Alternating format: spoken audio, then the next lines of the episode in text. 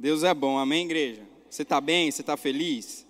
Paz, eu estou muito animado, estou muito feliz nessa noite de poder compartilhar uma palavra com você.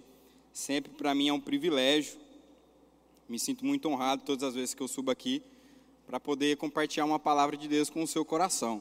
Amém? É uma grande responsabilidade para nós subirmos aqui e trazermos uma mensagem de Deus para o teu coração, para você iniciar a sua semana, para você começar a sua semana da melhor maneira, que é ouvindo e sendo edificado da forma que Deus deseja para você.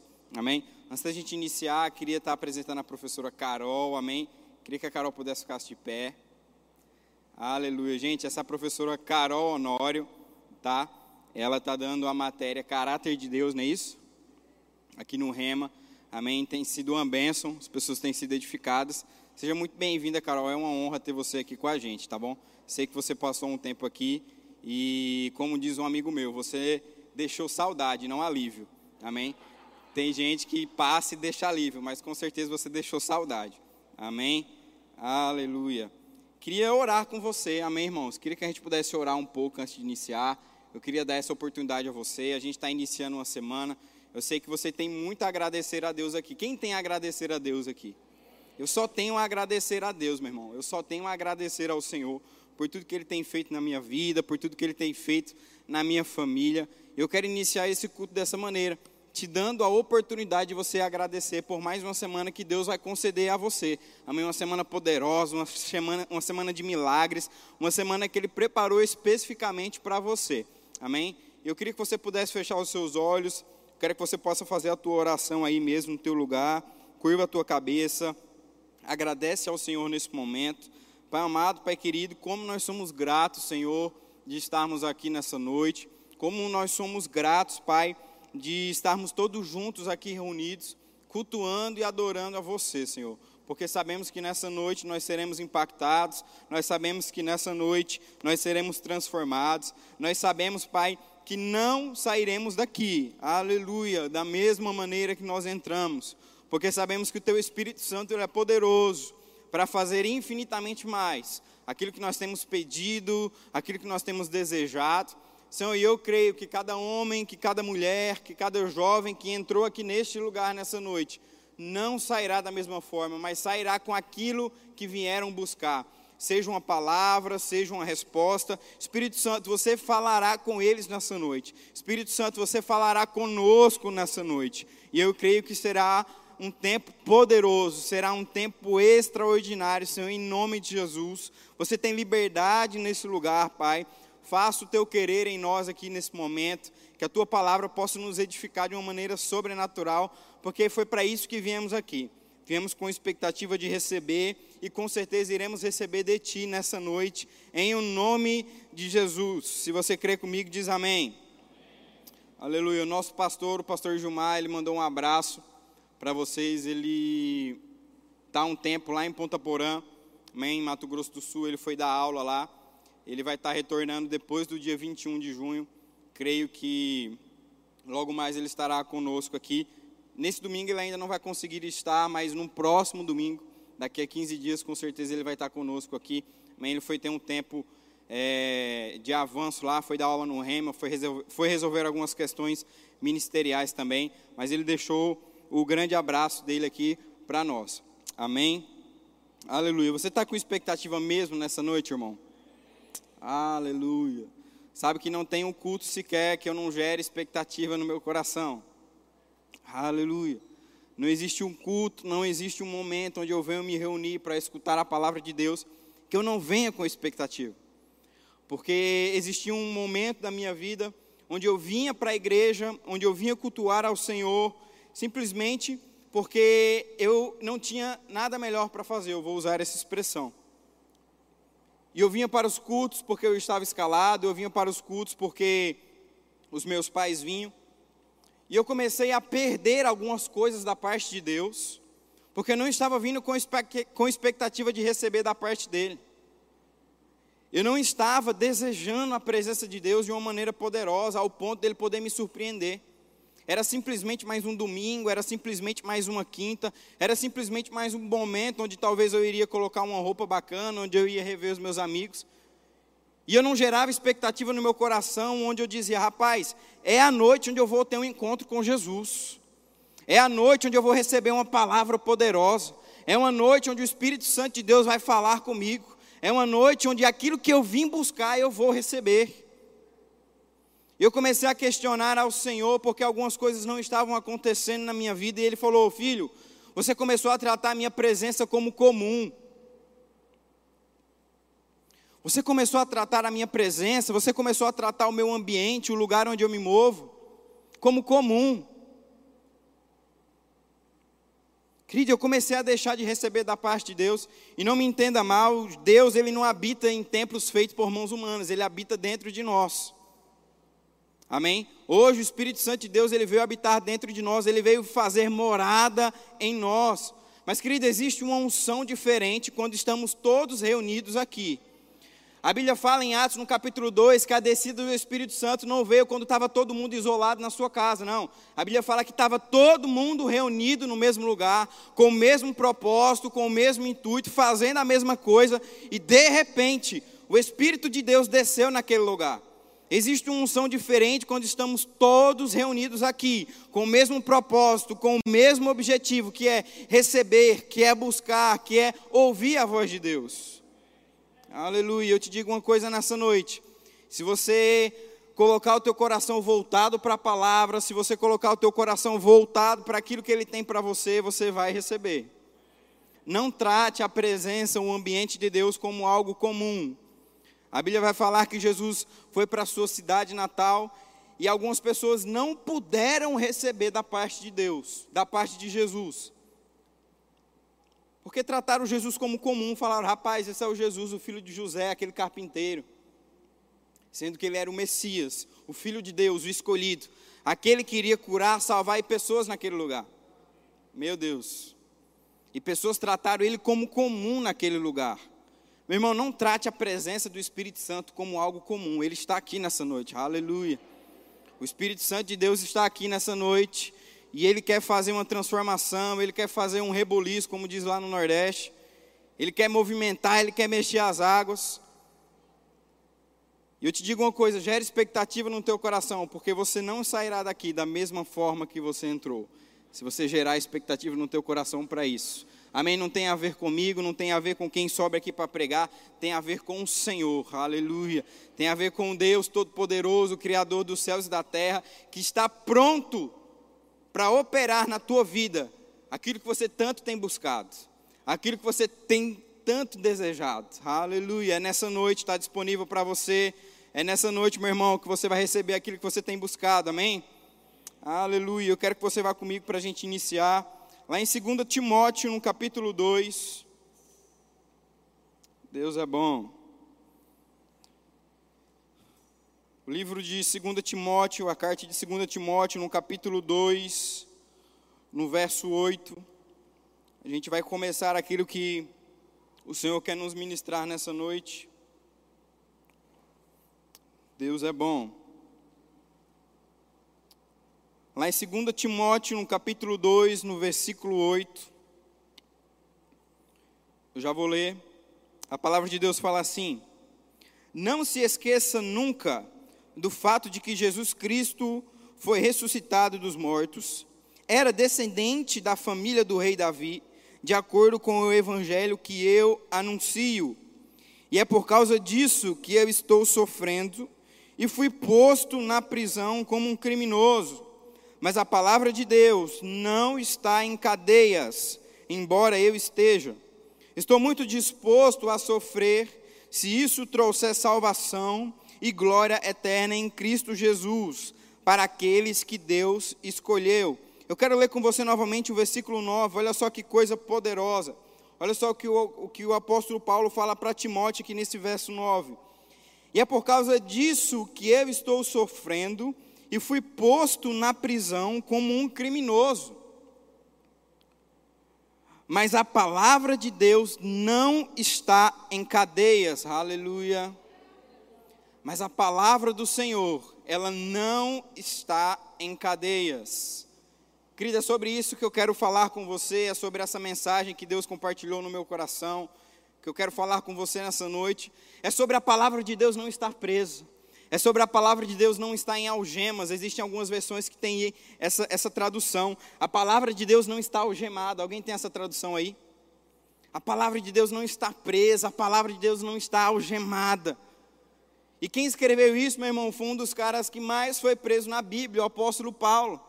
Ele escreveu isso para o seu filho na fé, Timóteo. Ele falou: Olha só, Timóteo, a palavra de Deus ela não está em cadeias, embora eu esteja aqui preso como um criminoso. E sabe, querido, nesses dois anos que a humanidade tem vivido, tem passado, esses dois anos aí de pandemia, esses dois anos aí de, de dessa, desse vírus do inferno, é, algumas coisas foram implementadas, algumas coisas foram ditas pelos nossos governantes ou pelas pessoas que lideram as cidades e os países, e eles encontraram essa melhor forma de poder é, eliminar a, a, contaminação do vírus, pelo menos na, no entendimento deles, eles acreditam nisso, que eram trancando as pessoas, que eram fazendo com que as pessoas ficassem em casa. E, querido, isso trouxe muita contenda, alguns são a favor, outros não, e não é sobre isso que eu quero falar. Mas durante esses dois anos existiu muito isso, fique em casa, não sai, você tem que ficar em casa, você não tem que ter contato com outras pessoas e tal, fique em casa. E eu analisando esse texto, meu irmão, foi mais ou menos o que o apóstolo Paulo estava vivendo. Ele estava preso, algumas pessoas estavam presas, estavam trancadas. Eu estava escutando uma história de, de uma pessoa, faz dois anos que tem uma, uma moça, um casal, na verdade, de idade, que eles não têm contato com ninguém, com os filhos, estão presos lá, ficaram é, com medo e não têm contato com outras pessoas, literalmente estão presos lá, não querem ter contato, estão lá no seu mundo.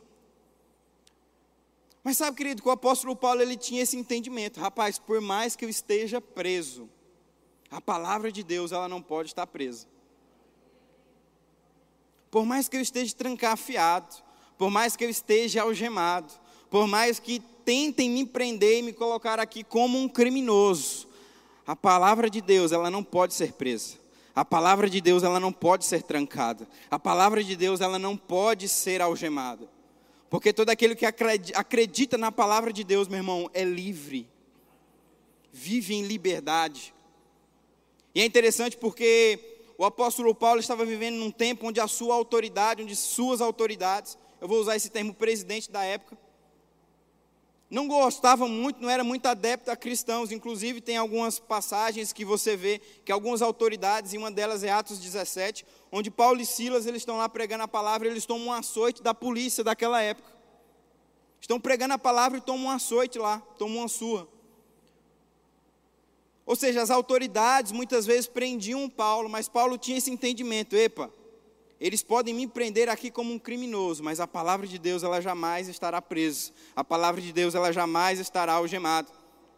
Existem pessoas que tiveram sua, que foram obrigadas a ter as suas empresas fechadas. Existem pessoas que foram obrigadas a ficarem presas, literalmente obrigadas.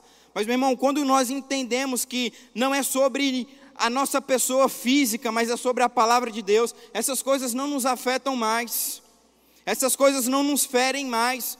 Por mais que o seu chefe, por mais que o seu patrão, por mais que o prefeito, um governador, um presidente falou: olha só, vai fechar, não vai abrir, vai ter que ficar um ano aí parado, sem faturar. Meu irmão, quando você entende que, rapaz, não é sobre estar aberto ou não, é sobre eu entender que a palavra de Deus não está presa, tua empresa, teu lugar onde você está, começa a prosperar mesmo estando fechado.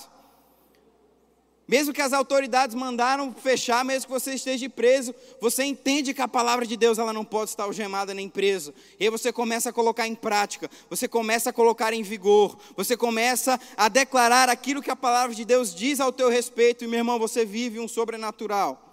Assim como muitas pessoas viveram sobrenatural nesse tempo, tem vivido sobrenatural nesse tempo aqui na nossa igreja, porque nós entendemos que a palavra de Deus, ela não pode ser presa. A palavra de Deus, ela não pode ser algemada. Aleluia. E semana passada eu fiquei sabendo de uma notícia que aquilo me trouxe uma certa revolta.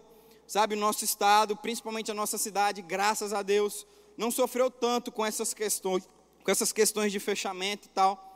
Algumas empresas do ramo alimentício talvez tenham sofrido um pouco mais, mas em comparação a outras regiões do país, nós não fomos tão afetados.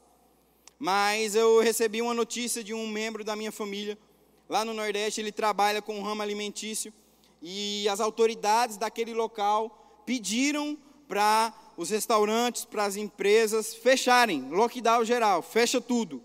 Eles acharam, no seu bem entendimento, que essa era a melhor maneira, naquele momento, de impedir que o vírus continuasse proliferando. E mandaram fechar tudo, tudo fechado, fecha tudo, não abre nada, todo mundo em casa.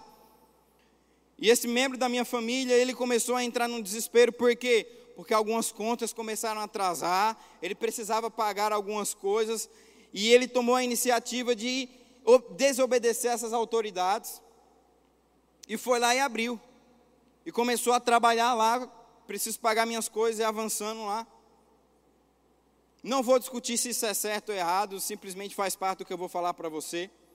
Mas ficaram sabendo que ele abriu o seu estabelecimento e ligaram para a polícia e chegaram lá e fecharam o estabelecimento dele, ameaçaram ele de várias coisas, disseram que iria fechar e tal. E ele chegou lá na casa da minha avó e falou: Rapaz, eu nunca fui tão envergonhado na minha vida, parecia que eu era um criminoso, parecia que eu era um bandido. Todo mundo olhando lá, todo mundo filmando, parecia que eu estava sendo preso sendo que eu só estava querendo trabalhar para pagar minhas contas. Isso me subiu indignação, me subiu uma revolta, e aí o Senhor me lembrou dessa passagem, 2 Timóteo capítulo 2, onde o apóstolo Paulo fala para Timóteo: Por mais que me prendam como um criminoso, a palavra de Deus não está vazia. Meu Deus. Por mais que me prendam como um criminoso, Timóteo, fica tranquilo, porque a palavra de Deus funciona. A palavra de Deus funciona. Infelizmente ele não é cristão e não entendia da palavra. Mas, queridos, não adianta. Por mais que tentem te prender, por mais que tentem algemar você, a palavra de Deus não está vazia. O Espírito Santo falou no meu coração: Ei, por mais que te tratem como um criminoso, a minha palavra ela não está presa. Por mais que te tratem como um criminoso, a minha palavra ela não está algemada. E em Atos, no capítulo 17, o apóstolo Paulo provou isso de fato. O apóstolo Paulo provou isso de fato. Ele estava lá junto com Silas pregando a palavra do Senhor, pregando o evangelho. De repente tomaram uma surra e foram esquecidos, foram abandonados lá dentro daquela prisão.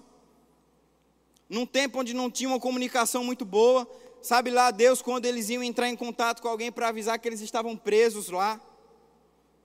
Mas, querido, o apóstolo Paulo, junto com Silas, não reclamaram, não murmuraram, não foram questionar a Deus, rapaz, porque as autoridades nos prenderam.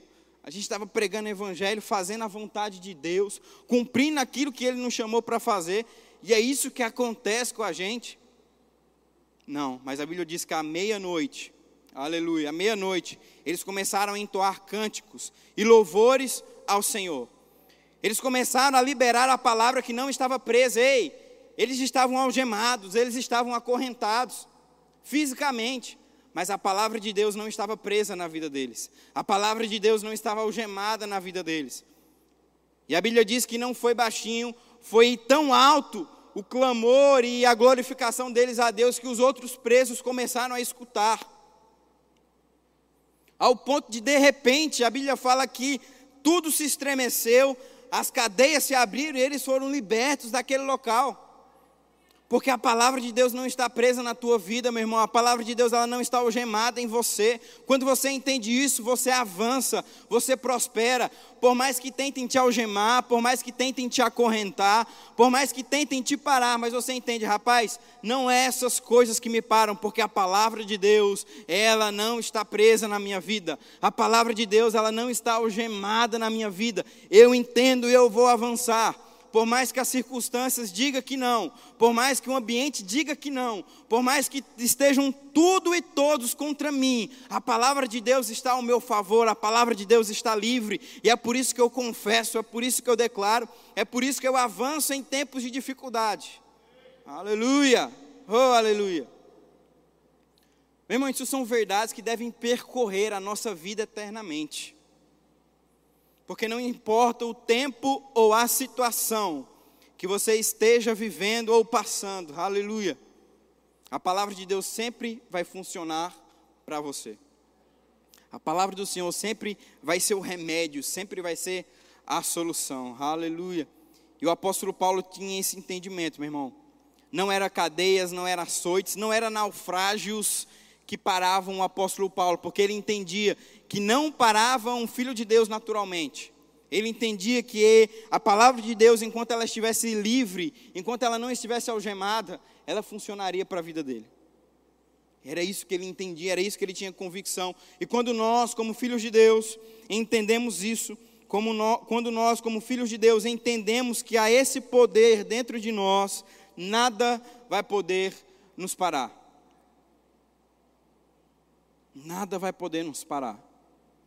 Eu estava conversando com um jovem esses dias e ele falou que saiu uma lista no seu trabalho onde várias pessoas iam ser demitidas, onde várias pessoas iam ser mandadas embora. Eu falei, fica tranquilo, a palavra de Deus ela não está presa, ela não vai ser mandada embora da tua vida, ela está contigo. Sabe quando você entende isso, isso cai como uma revelação no teu coração, nada nem ninguém vai poder te parar mais. Guilherme, está vindo um, um, surto de dengue aí, está vindo um surto de virose. Não vai atingir você. Porque a palavra de Deus ela não está presa nem algemada, mas ela está viva dentro de você. Guilherme, está vindo uma crise econômica, uma crise financeira. Eu não sei o que eu vou fazer, fica tranquilo. Não vai afetar você, porque a palavra de Deus ela está viva na tua vida. Deus vai te dar estratégias, Deus vai te dar instruções, Deus vai te dar investimentos e você não vai sofrer aquilo. Aleluia, aleluia. Sabe que quem tem o entendimento de que a palavra de Deus, ela não está presa, mas ela está livre em nossas vidas, não passa por esse tipo de dificuldade. E Deus vai te dar sabedoria, Deus vai te dar instrução. Eu vou entrar nisso que o Espírito Santo está me guiando. Existia um homem em Gênesis no capítulo 32 que se chama José. A Bíblia fala de José. Quantos aqui já ouviram falar de José? José passou por alguns problemas. José ele foi esquecido, José ele foi traído, José ele foi abandonado. Mas ele continuou firme e perseverante até o fim, até que a palavra de Deus pudesse se cumprir na vida dele, onde ele iria se tornar uma autoridade, alguém relevante na sociedade na época que era o Egito. E ele tem a revelação do sonho daquele líder daquela época. Ele fala: Olha só, vai vir um tempo de seca, vai vir um tempo de abundância, mas também vai vir um tempo de seca. E ele fala: Olha só, é isso que você tem que fazer. No tempo de abundância, você vai ter que guardar, você vai ter que estocar, você vai ter que investir, para que quando chega o tempo de seca, você tenha tudo ali suficiente para suprir toda a população. Sabe o que é isso, meu irmão? É sabedoria do Espírito Santo na vida daqueles que acreditam que a palavra de Deus não está algemada. Quando você entende que a palavra de Deus não está algemada na tua vida, meu irmão, você não, não empobrece, mas você enriquece. Quando você entende que a palavra de Deus está viva no teu coração, não só você é afetado, mas quem está ao teu redor é afetado também. Aleluia. Porque a palavra de Deus, ela está viva dentro de você, ela não está algemada. Aleluia. Se você carregar isso no teu coração, você vai ver quantas coisas Deus pode fazer na sua vida. Você vai ver que não vai existir mais tempos difíceis na tua vida. Porque não existe tempos difíceis quando se tem a palavra viva dentro do coração. Ah, Gui, mas e essa situação que o mundo está vivendo? O que, que você me diz? Rapaz, não vai afetar você. Porque você entende que a palavra de Deus é viva no teu coração. Mas existe algo muito interessante em tempos como esses que a humanidade passa às vezes. Principalmente dentro daqueles que são filhos de Deus. Principalmente aqueles que acreditam na palavra e creem que Deus é o seu supridor. Quando você entende isso de todo o teu coração, beleza. Mas sabe que quando existem tempos de dificuldade que a humanidade passa e aquilo talvez comece a afetar você, talvez o diabo vai começar a jogar dúvida no teu coração e dizer, rapaz, será que realmente a palavra de Deus ela não está presa na tua vida? Será que realmente é Deus o teu supridor? Será que realmente é Deus que supre as tuas necessidades? Será que realmente é o Senhor que está contigo nesse tempo? O diabo ele começa a jogar essas dúvidas no teu coração. O diabo tenta jogar essas dúvidas na tua mente, dizendo: Você tem certeza de que é Deus contigo? Você tem certeza de que a palavra de Deus ela não está presa em você? Não está presa, na verdade, não está algemada? Porque deixa eu te falar uma coisa. Quando nós estamos com o Senhor, algumas pessoas elas têm essa ilusão, e, e não se escandalize comigo com isso que eu vou te falar. Quando as pessoas elas aceitam Jesus e, e, e entram para a família de Deus, elas creem que vai se, se abrir um tapete vermelho e nada de mal, nunca mais, vai afetar a vida delas. Afetar, que eu digo, impedir talvez elas de crescerem. Talvez é, elas acham, algumas pessoas, que quando estão com Jesus, nada de mal mais vai acontecer, o diabo não vai mais se levantar contra a tua vida. É isso que algumas pessoas acham. Fala, rapaz, eu aceitei Jesus, o diabo não vai mais me incomodar, o diabo não vai mais me atentar, agora vai ser um mar de rosa, vai ser tudo bem. E deixa eu te falar uma coisa, algumas pessoas elas têm essa ilusão, e não é assim que funciona. Nossa, Gui, mas que incredulidade sua. Não. E qual é a diferença, então, de quem não está com Jesus e quem está com Jesus, se o problema vem do mesmo jeito? A diferença é que quando você está com Jesus, aleluia, esses problemas não vencem mais a sua vida. Você sai vitorioso em todos eles, sem exceção. E eu vou te dar três exemplos pela palavra. Não são três exemplos do que eu acho, do que eu penso, são três exemplos da palavra. De que quem está com Jesus, quem está com a palavra viva, não é afetado pelo problema, por mais que ele se levante na sua vida. O primeiro deles está lá em 2 Crônica, no capítulo 32, e fala de um rei chamado Rei Ezequias.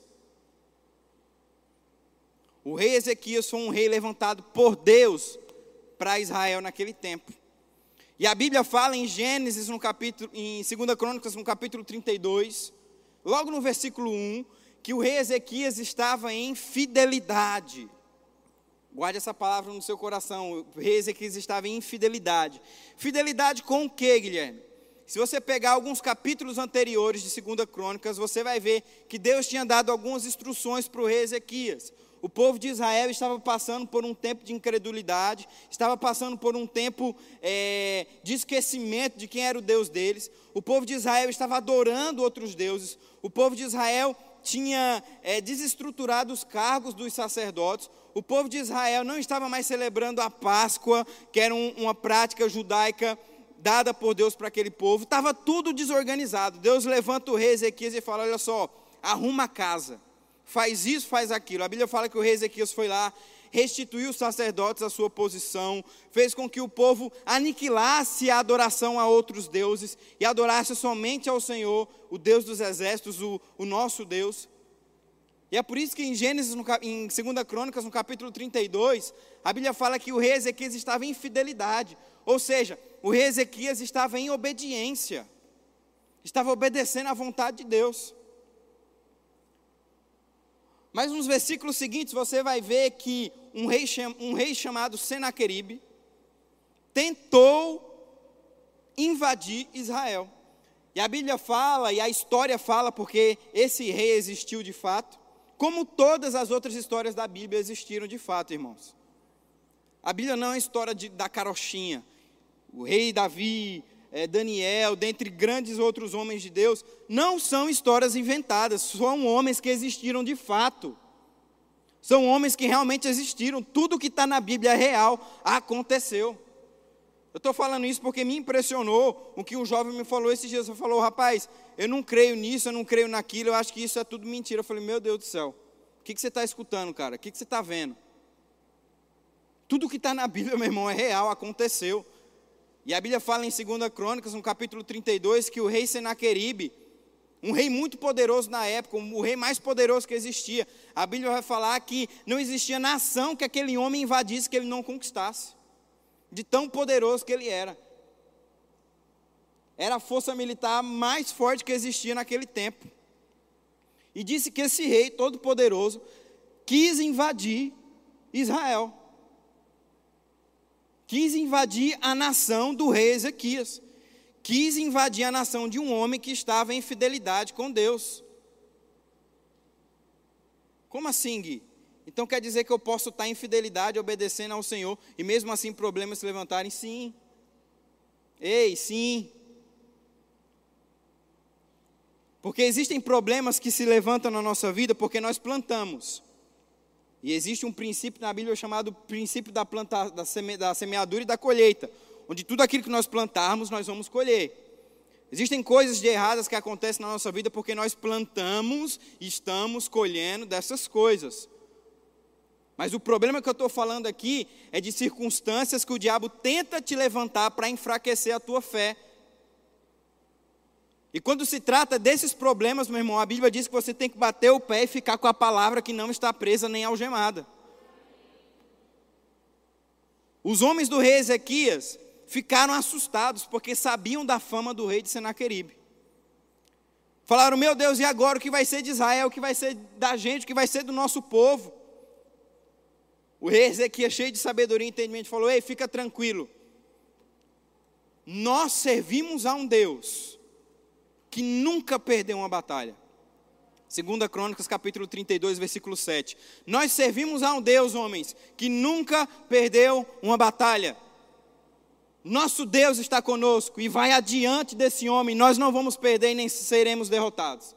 Uau! Meu irmão, quando Deus escuta isso, ele entende que nós conseguimos e aprendemos que a palavra de Deus não está viva por mais que o problema se levante. Aleluia!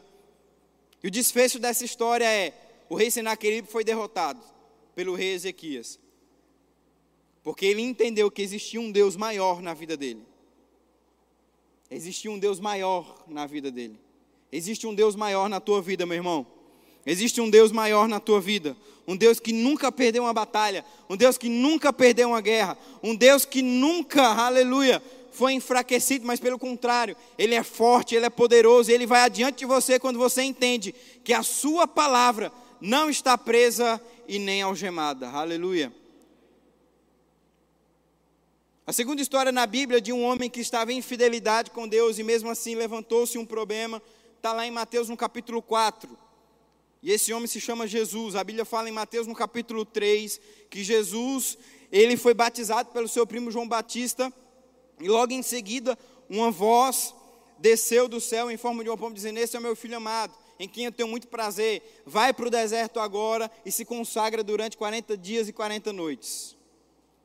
Jesus foi lá, se consagrou, orou, jejuou 40 dias e 40 noites naquele deserto. E a Bíblia fala que depois desse tempo, quem apareceu para ele foi o diabo para tentá-lo. Eu não sei quanto a você, mas se o diabo aparecer para mim, para me tentar, eu vejo isso um problema. Eu não vejo isso como algo bom, não. Eu vejo isso como um problema. O diabo aparecer para você para tentar você, para tentar fazer você cair, para tentar você enfraquecer na fé. Meu irmão, isso é um problema. Por mais que ele não é vitorioso e nem tem poder nenhum sobre a tua vida. Mas o diabo apareceu para Jesus para tentar ele, para tentar enfraquecer ele, para tentar fazer com que Jesus não cumprisse o seu plano aqui na terra, que era salvar a humanidade. E a Bíblia fala que o diabo começou a levar Jesus para vários lugares e dizer: Olha só, eu vou te dar poder, eu vou te dar riquezas, se você me adorar, se você me servir.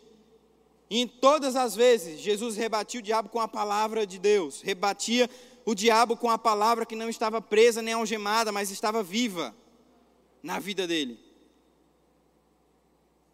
E Jesus venceu aquele tempo, e logo depois os anjos vieram e serviram Jesus. Mais um exemplo de que quando você permanece firme com o Senhor, problema nenhum pode afetar a tua vida, problema nenhum pode chegar na tua casa, pessoa nenhuma pode afetar você, por quê? Porque você tem a palavra viva, ela não está presa na tua vida, mas ela está solta, você entendeu o poder dela. Atos capítulo 17. Eu citei no começo o apóstolo Paulo, junto com Silas. Meu irmão, eles estavam lá pregando o evangelho, eles estavam lá falando de Jesus, falando do evangelho poderoso. De repente tomaram uma surra, tomaram um açoite, foram presos. Eu vejo isso como um problema, meu irmão. Imagina só você estar tá numa praça, você está lá evangelizando o Senhor, de repente vem a polícia, te dá um cacete, desce além você, te coloca lá no ferrugem e fala: Ó, fica aí, você estava falando de Jesus. Ferrugem é o presídio daqui, Carol. Acho que você conhece, né?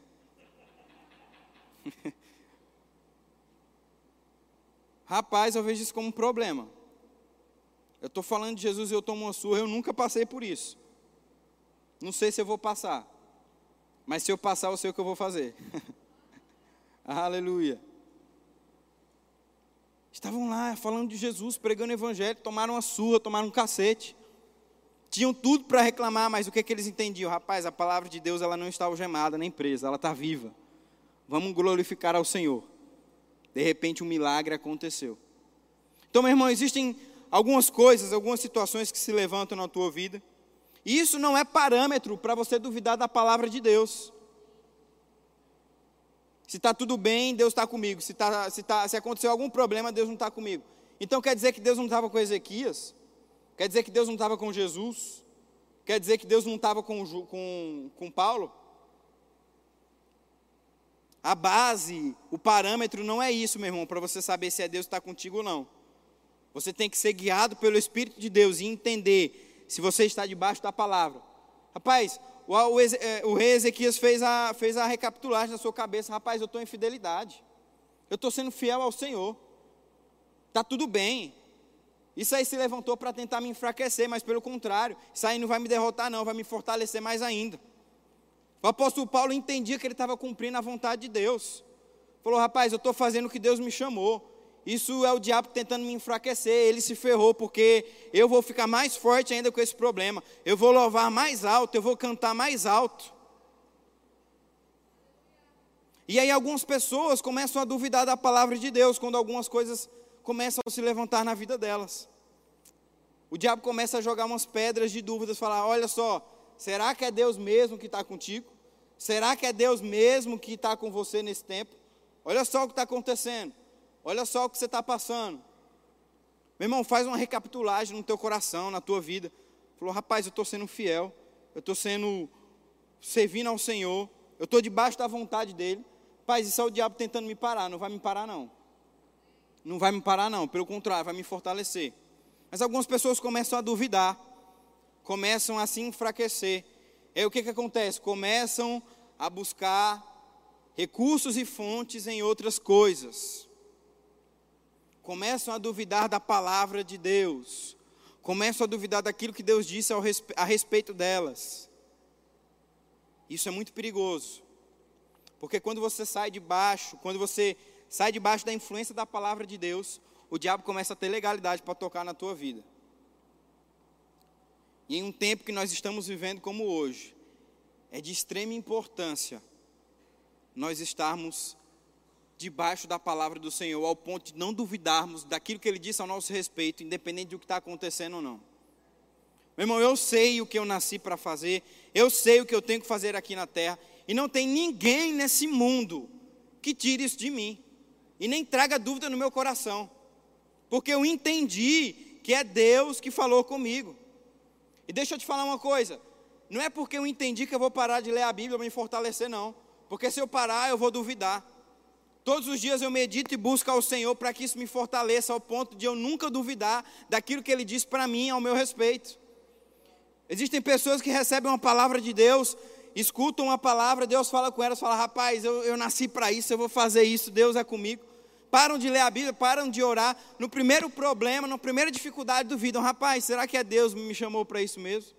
Será que foi Deus mesmo que me chamou para isso? Será que eu tenho que fazer isso mesmo? A vida fortalecida no Senhor tem que ser uma constância. E aí começam a buscar em outras coisas, começam a buscar em outras fontes, coisas que não vão edificar nem fortalecê-las. Eu estava vendo um documentário esses dias, eu achei muito interessante isso. O documentário falava sobre uma planta carnívora. Essa planta se chama planta carnívora nepente. Olha só como é que ela age, presta atenção. Essa planta, ela tem como um tubo gosmento que serve como armadilha para pegar as suas presas, insetos, pequenos pássaros. E os animais que caem lá naquela gosma ficam presas lá, e a planta se alimenta deles por ali. Mas esse pote gosmento não é atraente para as suas presas. Não é algo que a presa olha e fala, rapaz, o que, que eu vou entrar nesse buraco aí? Isso não é muito bom, não. Aí o que, que acontece? A planta, ela tem uma flor em cima desse pote uma flor bonita, uma flor atraente, uma flor chamativa, que dá a entender para a presa que aquilo é um lugar seguro para ela pousar. O pote fica embaixo da folha, como se fosse uma armadilha. A presa passa e fala: Olha só, eu vou pousar ali, eu vou descansar ali. Só que aquilo é uma armadilha, quando a presa cai ali, aquilo é algo falso, onde ela cai direto no pote e fica preso naquela gosma ao ponto de a planta se alimentar daquele inseto, daquele pássaro. Você sabia que a falsa doutrina que alguns homens e algumas mulheres têm pregado funciona mais ou menos assim? É algo bonito, é algo espalhafatoso, é algo que chama a atenção, é algo que você fala: Uau, eu nunca vi isso na minha vida, isso vai transformar o meu destino, isso vai transformar a minha família. Mas quando você vê uma armadilha do diabo para tentar te prender em falsas doutrinas,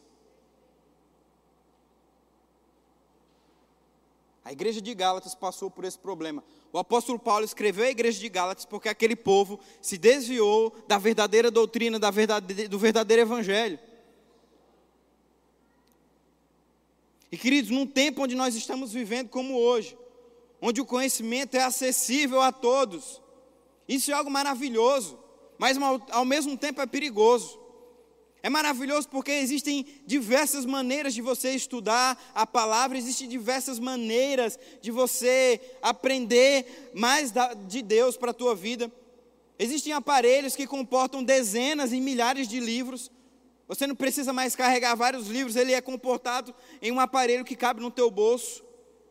Existem vários aplicativos que leem livros, leem a Bíblia para você. Você acelera, você pausa, você faz com que a voz fique mais devagar. Você até muda quem está pregando ou falando para você, falar, ah, enjoei da voz desse homem, vou botar uma voz de uma mulher. Rapaz, eu enjoei dessa voz grave, vou botar uma voz mais aguda. Tudo para que você possa ter um acesso maior com a palavra de Deus. Mas ao mesmo tempo é perigoso, por quê? Porque existe todo mundo falando o que quer, todo mundo falando o que pensa, influenciando e trazendo é, é, danos para o corpo de Cristo. E se você não tem o parâmetro da palavra para distinguir se aquilo é bom ou não para a tua vida, você vai ser como um inseto é com essa planta carnívora. Aquilo vai te chamar a atenção, aquilo vai te fazer, uau, meu Deus, eu nunca vi isso na minha vida. E aí quando você para para repousar a tua vida ali é uma armadilha.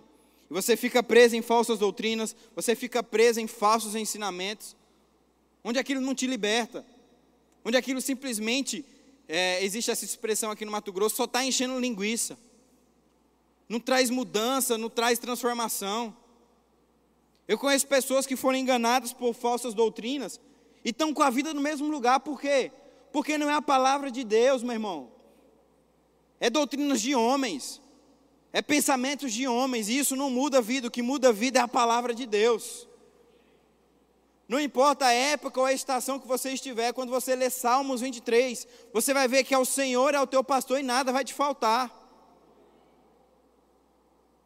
Não importa a situação que você estiver, quando você lê Isaías 53, você vai ver que Jesus já levou sobre si todas as dores e enfermidades. Não importa se você tem 10, 15, 20, 50 anos, vai funcionar, porque a palavra de Deus funciona. Não importa se você está se sentindo fraco ontem, hoje, amanhã. Você lê lá Filipenses 4:3, você sabe que Jesus, ele fortalece você. E aquilo te traz renovo, aquilo te traz força, porque é real, é vida. Existia um homem, ele foi partir para estar com o Senhor, e ele se chamava Billy Graham, ele tinha uma frase muito interessante, ele falava, olha só, a Bíblia é tão atual como um jornal de amanhã de manhã. Ou seja, não importa se é amanhã, se é daqui 10 dias, 15 dias, 20, um ano, 10 anos, a palavra de Deus vai funcionar para você, ela é atual do mesmo jeito. Ela não precisa ser atualizada. O Espírito Santo, o Senhor Jesus, está conosco, ao ponto de entendermos que tudo que está escrito nela, aleluia, vai funcionar e é real. Amém? Então, num tempo onde nós estamos vivendo como esse, que muitas vezes algumas pessoas foram afetadas por problemas, ou alguns problemas se levantaram, o diabo ele tenta trazer essa dúvida. Olha só, eu acho que Deus não está contigo, não. E aí, se você não está firmado na palavra, você começa a duvidar. E quando você começa a duvidar, aí Deus não tem mais como operar. Deus não tem como mais intervir, porque você duvidou. Quando existe dúvida, não existe mais a operação de Deus. Deus ele trabalha com aqueles que creem. Deus ele trabalha com aqueles que acreditam. Deus ele trabalha com aqueles que confiam na sua palavra. Amém? Eu quero ler mais um texto com você. Esse texto está lá em Hebreus, no capítulo 11. Deus é bom. Diga assim comigo: Deus é bom. Oh, aleluia.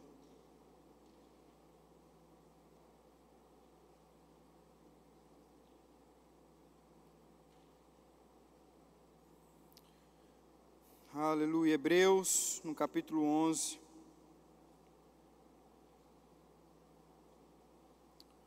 Deixa eu só ver onde que está aqui esse livro.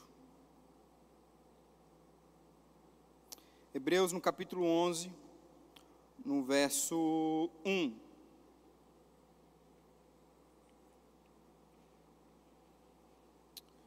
Deus é bom. Hebreus capítulo 11, versículo 1 fala assim: O que é a fé?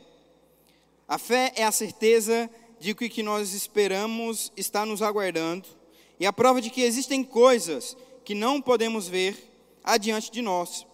Pessoas em tempos passados deram bom testemunho da sua fé. Pela fé, entendemos que o mundo foi formado pela ordem de Deus, e aquilo que se não vê não foi feito daquilo que se vê. Sabe, eu quero entrar nesse, nesse, nesse novo tópico com você. E uma das coisas que você precisa entender na tua vida, para que a palavra de Deus ela continue viva dentro do teu coração, é que você precisa entender a linguagem de quem criou a Bíblia, que foi Deus. Você precisa entender a linguagem, você precisa entender qual que é o idioma de Deus. Que tipo de língua Deus fala? E a língua de Deus é a língua da fé. Esse é o idioma de Deus. Deus ele fala fé. Deus ele ama quem vive em fé. Deus se comunica com quem fala fé. E esse negócio de, de comunicação é muito interessante. Eu morei cinco anos na fronteira com o Paraguai, lá em Ponta Porã. Alguém já esteve lá? ou alguém já morou em algum lugar onde tem a fronteira, ou, ou já teve a oportunidade de ir para um lugar que fala outro idioma. Eu tive essa oportunidade. E é muito interessante porque as pessoas da fronteira, principalmente os moradores do, do outro país, no caso o Paraguai, eles falam também um português meio arranhado. Alguns tentam facilitar para você, para que você possa entender o que eles estão falando. Outros tentam dificultar mais ainda para que você não entenda. Mas é muito interessante porque existem algumas coisas que você não consegue falar. Quando eu morei lá, eu conseguia entender algumas coisas, eu até conseguia falar um pouco de espanhol com algumas pessoas lá. Depois que eu vim para cá, eu deixei de praticar e eu desaprendi algumas coisas. Mas eu lembro que eu fui para uma cidade um pouco mais adiante do Paraguai. Eu fui, eu não lembro ao certo o que, que eu fui fazer lá, mas eu lembro que eu fui para uma cidade mais adiante do Paraguai, onde não era fronteira, onde literalmente eles falavam o idioma da nação. E a nação paraguaia, além de falar espanhol, elas também falam uma língua indígena que se chama língua guarani. E as pessoas daquela cidade, elas falavam aquele idioma. Elas tinham como aquele idioma o seu dialeto oficial. E querida, eu não sei se você já ouviu falar ou já ouviu alguma língua indígena, mas ela não tem nada a ver com o idioma português. O espanhol ainda se parece um pouco com o português, mas a língua indígena, ela é totalmente diferente. É uma língua que não tem é, linha, não tem raciocínio, você não consegue identificar nada. E eu lembro que eu fui para essa cidade e eu não consegui me comunicar com ninguém. Eu lembro que eu estava com sede, eu não consegui pedir água. Eu tinha que fazer como um mudo, eu tinha que pegar o copo assim, ó, a, a água assim, ó. Eu estava com fome, cara, eu não conseguia pedir comida. E nem era comida, eu, eu, nem conseguia pedir comida, que dirá a comida que eu queria. Nem comida eu queria, que dirá que eu queria. Tem até um exemplo de um irmão aqui que foi para os Estados Unidos, história verídica. Diz que o cara chegou lá nos Estados Unidos, o cara tirou o visto, não sabia falar uma palavra em inglês. Chegou lá, o cara, o cara queria duas batatas fritas, né? O cara só sabia falar duas palavras em inglês, né? Que era poteiro e era two, né? Do, duas batatas. Ele não sabia falar frita, ele chegou para a garçonete e falou, two poteiro frita. O garçonete ficou sem saber, falou, what, o que está acontecendo? Enfim, mas é muito ruim você estar num lugar onde você não consegue se comunicar, onde você não consegue dialogar, onde você não consegue conversar com aquela pessoa, ou você não consegue nem ao menos é, suprir as suas necessidades. E eu lembro que eu passei essa dificuldade naquela cidade lá. Cara, difícil de entender, eu não entendia nada. Passei necessidade lá, não consegui me comunicar. E sabe que tem muitas pessoas no reino de Deus que estão passando necessidade com Deus? Existem muitas pessoas que já são cristãs, já são filhas, mas têm passado necessidade porque não conseguem se comunicar com Deus. Não conseguem entender qual que é a língua de Deus.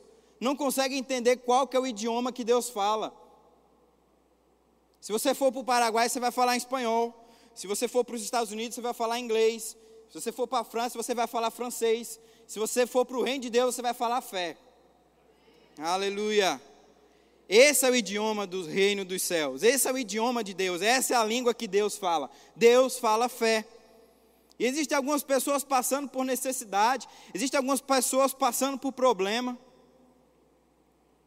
Paz, está lá passando uma dificuldade lá e começa a murmurar, começa a reclamar. Perguntando, Deus, o que está acontecendo? Olha só, as coisas estão faltando, não tem nada aqui em casa, estou sem dinheiro. E Deus, eu não estou te entendendo, cara. O que, que você está falando? Que língua é essa? Eu falo fé. Deus, e essa doença aqui, meu Deus, a, a minha filha vai morrer, o que está acontecendo? Eu não sei o que fazer. E Deus está falando, eu não, eu não, speak English, o que, que você está falando? Eu não sei. Falando, Deus, por que, que eu não consigo aquela vaga de emprego? É muito difícil, não vai conseguir, é muita vaga, não sei o quê. E Deus está olhando lá do céu, rapaz, o que, que esse menino está falando? Eu não estou entendendo nada. Existem muitas pessoas parando, passando por esse problema, porque não estão falando a língua de Deus, não estão falando a linguagem do Senhor, não estão falando fé, não estão se comunicando com Deus da maneira correta. Agora, meu irmão, quando as coisas estão lá faltando, passando necessidade, você fala, Deus, obrigado, porque você já supriu as minhas necessidades. A tua palavra fala que eu não devo me preocupar com o amanhã. A tua palavra fala que você já supriu. A tua palavra fala que você é fiel para cumprir tudo aquilo que prometeu. Deus falou, opa, agora eu entendi. Traz o suprimento para esse menino aí que agora eu entendi o que ele está falando. Quando você se depara com alguma enfermidade, com algum problema, você fala, rapaz, pelas pisaduras de Jesus eu sou curado e sarado está doendo, está incomodando, mas a tua boca fala o que a palavra de Deus diz. Deus falou: opa, agora eu entendi o que ele está falando. Está liberado. Quando você está lá se matriculando num concurso ou numa vaga que existe, exige uma certa dificuldade, você fala, rapaz, eu vou passar, porque eu estudei, eu me dediquei, Deus é comigo, eu não vou esquecer nada naquela prova, Deus vai estar comigo. Deus falou, opa, agora eu entendi o que esse menino, que esse menino, que esse homem, que essa mulher está falando. Faz ele passar aí. Eu entendi. Agora tem gente que não sabe falar com Deus. Tá igual eu lá naquela cidade do Paraguai, não sabe nem pedir comida, passando uma necessidade. E que Deus não tem culpa. Deus não tem culpa, já está liberado aqui para você. Ó. A Bíblia fala que o povo de Deus perece por falta de conhecimento. Cabe a nós entendermos o que a palavra dele diz ao nosso respeito. Cabe a nós entendermos o que a palavra dele está dizendo para nós nesse tempo. Se comunicar com o Senhor, entender qual que é a vontade dele para a nossa vida. Entender que a vontade dele é boa, perfeita e agradável. Que nós nascemos para reinar em vida aqui.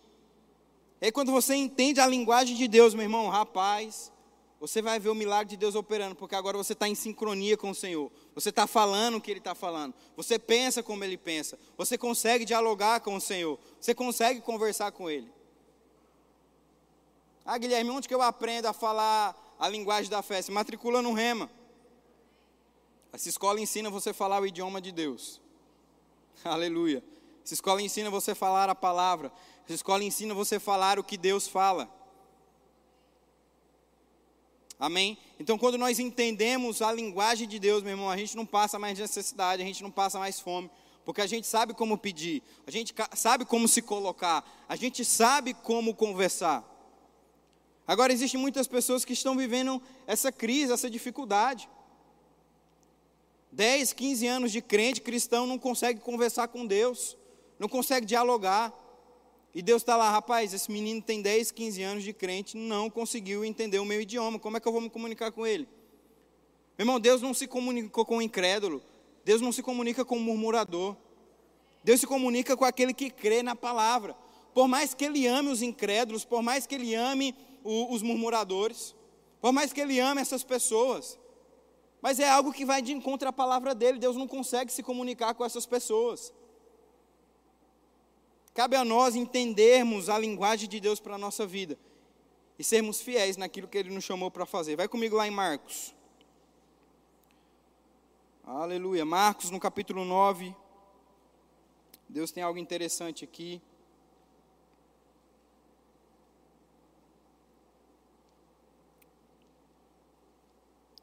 Marcos, no capítulo 9, no verso 14. Queria estar chamando o grupo de louvor nesse momento.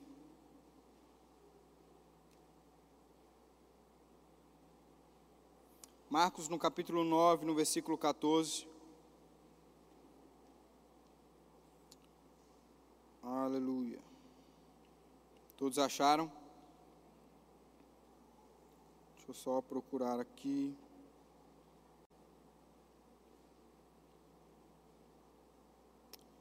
Deus é bom.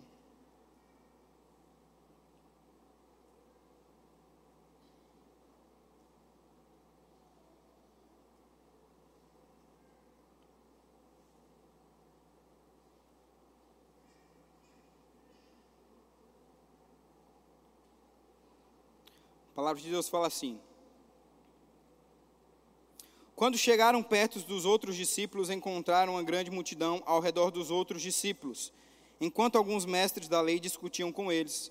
A multidão olhou admirada para Jesus e ele veio na direção deles, e então correram para cumprimentá-los. Versículo 16. Sobre o que é toda essa discussão? perguntou Jesus. Um dos, homens, um dos homens no meio da multidão tomou a palavra e disse: Mestre, eu trouxe meu filho para que o Senhor o curasse. Ele não pode falar porque está com o espírito que impede de falar. E sempre que o espírito toma conta dele, atira-o no chão. Ele espuma pela boca, range os dentes e fica rígido. Então pedi aos seus discípulos que expulsassem o demônio, mas eles não conseguiram. Jesus disse: Ó, oh, que fé pequena vocês têm. Quanto tempo mais devo ficar com vocês até que finalmente creiam?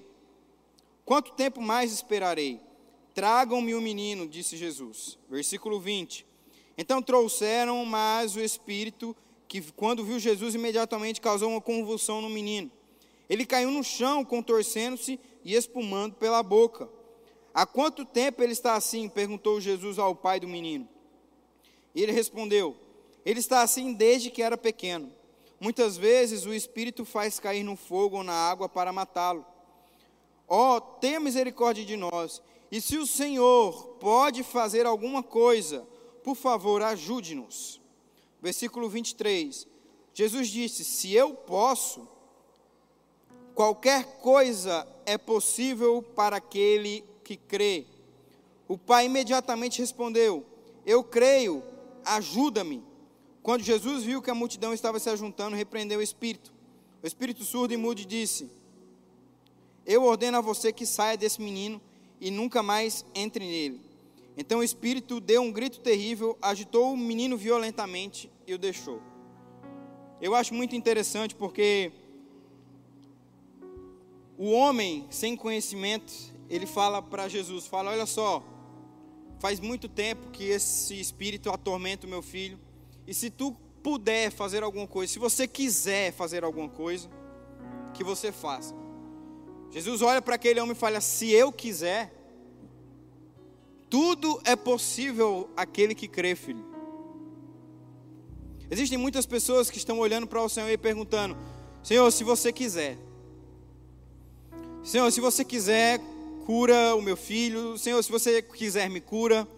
Senhor, se você quiser me dar aquela casa que eu tanto desejo, Senhor, se você quiser me dar aquele carro que eu desejo, Senhor, se você quiser me dar aquela vaga de emprego que eu preciso, Senhor, se você quiser restaura o meu casamento, Senhor, se você quiser traz o meu filho de volta para os caminhos do Senhor, Senhor, se você quiser, se você quiser, se você quiser, para todas as vezes que algumas pessoas falam para Deus, se você quiser, Ele olha lá do céu e fala: se eu quiser, tudo é possível ao que crê. Se você quiser, Deus olha para essas pessoas fazendo essa pergunta e fala: se eu quiser, tudo é possível aquele que crê. Aleluia, tudo é possível para você que crê. Tudo vai acontecer se você crer. Tudo vai se cumprir se você crer. Algumas pessoas às vezes não entendem, não conseguem se comunicar com Deus. E é como eu falei antes, Deus não tem culpa. Por mais que Deus ame essas pessoas, Ele, nem tem, ele não tem como intervir na sua palavra. E é por isso que eu te digo hoje, meu irmão, já está disponível para você. Já está disponível para você. Já está disponível para você. Já aconteceu. Deus está olhando do céu e dizendo: tudo é possível aquele que crê. Guia aquela casa que eu tanto desejo. Tudo é possível aquele que crê. Guia os médicos me me desenganaram, dizendo que não tem mais jeito. Tudo é possível aquele que crê. Você já viu quantas vagas tem para aquela oportunidade de emprego? Tudo é possível aquele que crê. Quando você começar a parar de olhar o tamanho da dificuldade, começar a colocar a palavra de Deus, você vai ver que tudo vai acontecer na tua vida. Você vai ver que tudo vai se cumprir na tua vida.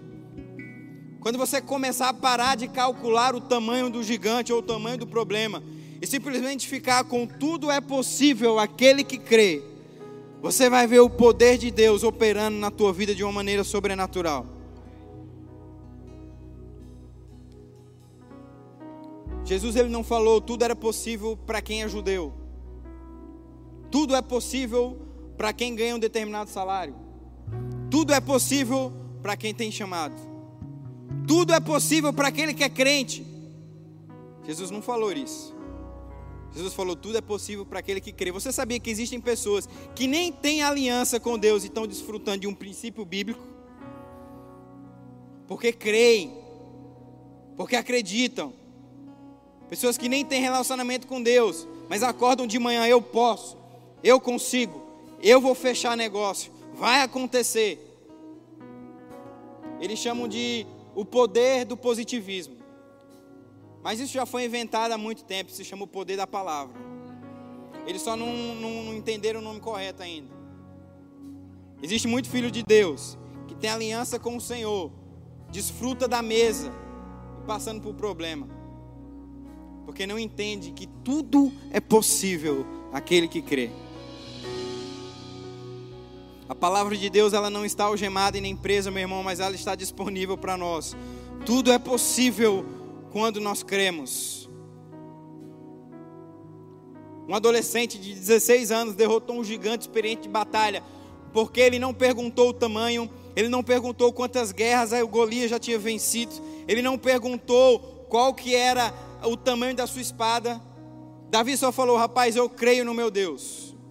Eu creio no Senhor Jeová. Ele é comigo."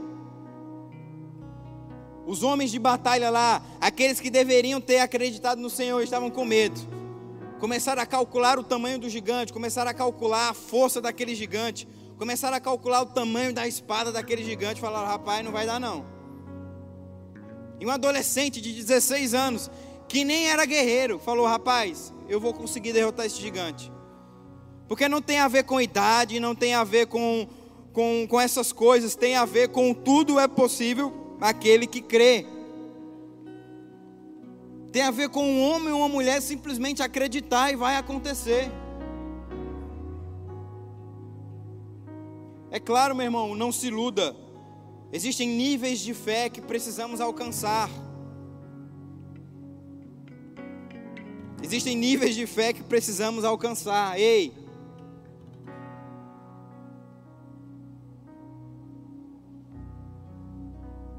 Não queira achar que você vai conseguir pegar um determinado peso se você não tem prática naquilo, se você não exercita a tua fé.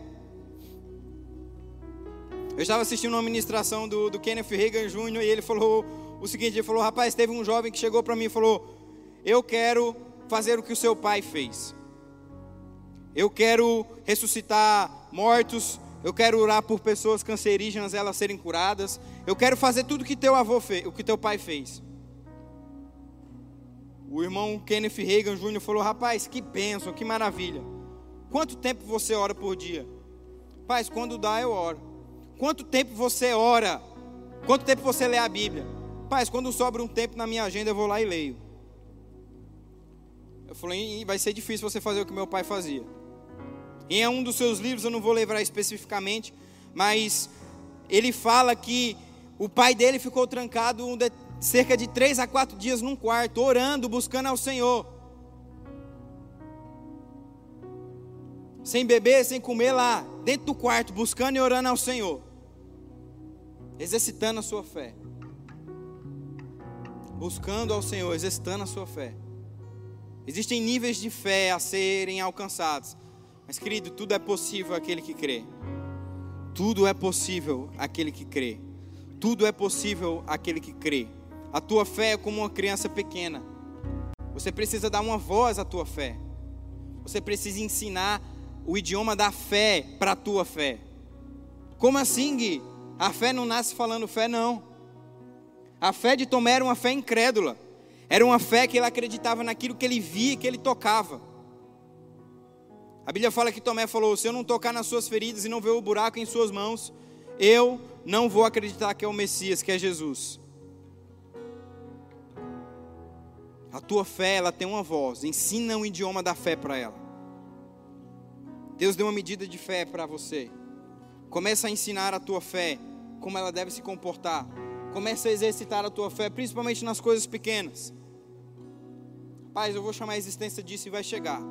E chega e você e aumenta e vai crescendo e vai avançando. Ao ponto de você ter uma fé sobrenatural, de você fazer coisas milagrosas, porque a Bíblia fala que tudo é possível aquele que crê. Querido, eu quero, queria que você pudesse ficar de pé nesse momento. Aleluia. Deus é bom. Como Deus é bom. Ei. Eu não me canso de dizer o quão Deus é bom. Queria que você pudesse fechar os seus olhos, levantar as suas mãos. Oh, aleluia.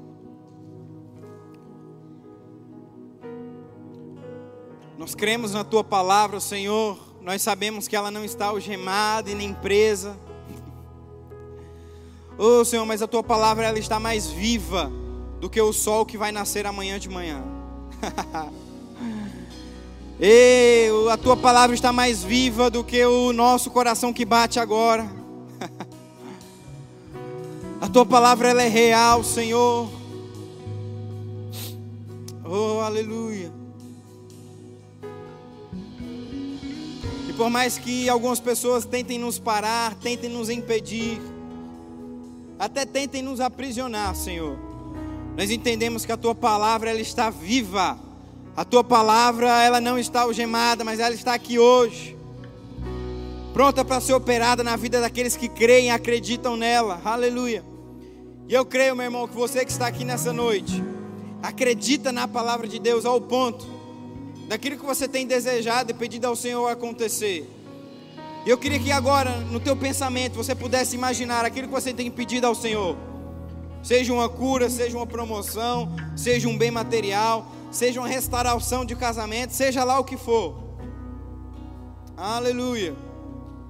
Coloque isso aí no teu pensamento. E começa a declarar comigo: tudo é possível ao que crê. Tudo é possível ao que crê. Começa a declarar aí no teu lugar, baixo, alto, seja lá como for. Tudo é possível aquele que crê. Tudo é possível aquele que crê. Tudo é possível aquele que crê. tudo é possível aquele que crê. Começa a ver, vê aí o tamanho da dificuldade e fala para ela, tudo é possível ao que crê. Fica com os teus olhos fechados. Vê aí o tamanho e começa a falar para ele, tudo é possível ao que crê. Começa a falar para essa montanha aí, tudo é possível ao que crê. O diabo passou a semana toda dizendo para você que você não ia conseguir.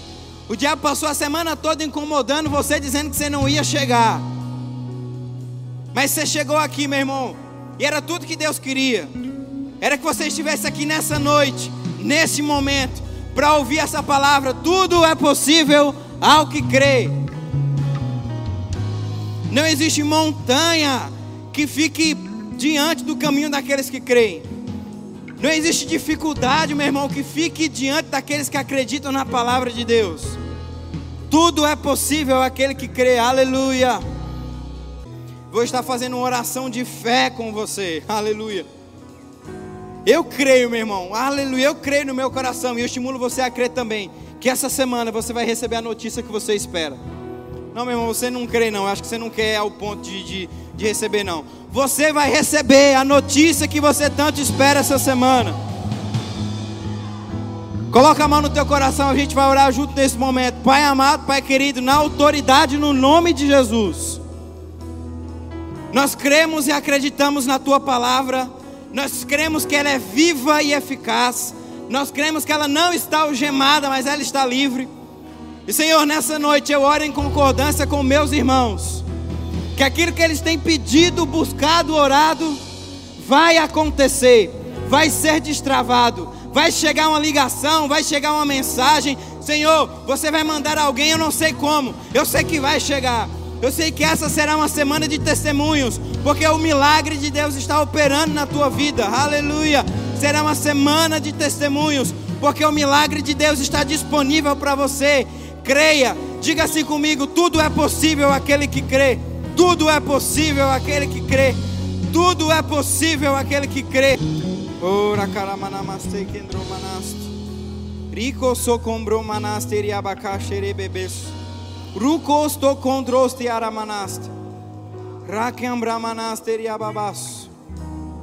Nessa noite diz o Senhor dos Exércitos para você. O mesmo Deus que falou para o profeta, que disse que o vale de ossos secos teria vida se ele declarasse ao mesmo Deus que está com você. Ora manamastei. O mesmo Deus que foi com Elias, quando Jezabel tentou acabar com a vida dele, é o mesmo Deus que está com você. Oh, a Bíblia diz que o sol não ia se pôr sem que a cabeça de Elias rolasse. Passou-se um dia, passou-se dois dias, passou-se um ano, passou-se dois anos, passou-se dois mil anos, e até hoje Elias não morreu. Porque aqueles que carregam o manto da palavra, aqueles que carregam a unção, não serão derrotados pelos seus inimigos, diz o Senhor. Ora, mamamacei, não é maior que o teu Deus não é maior que o teu Deus. Não é maior que o teu Deus.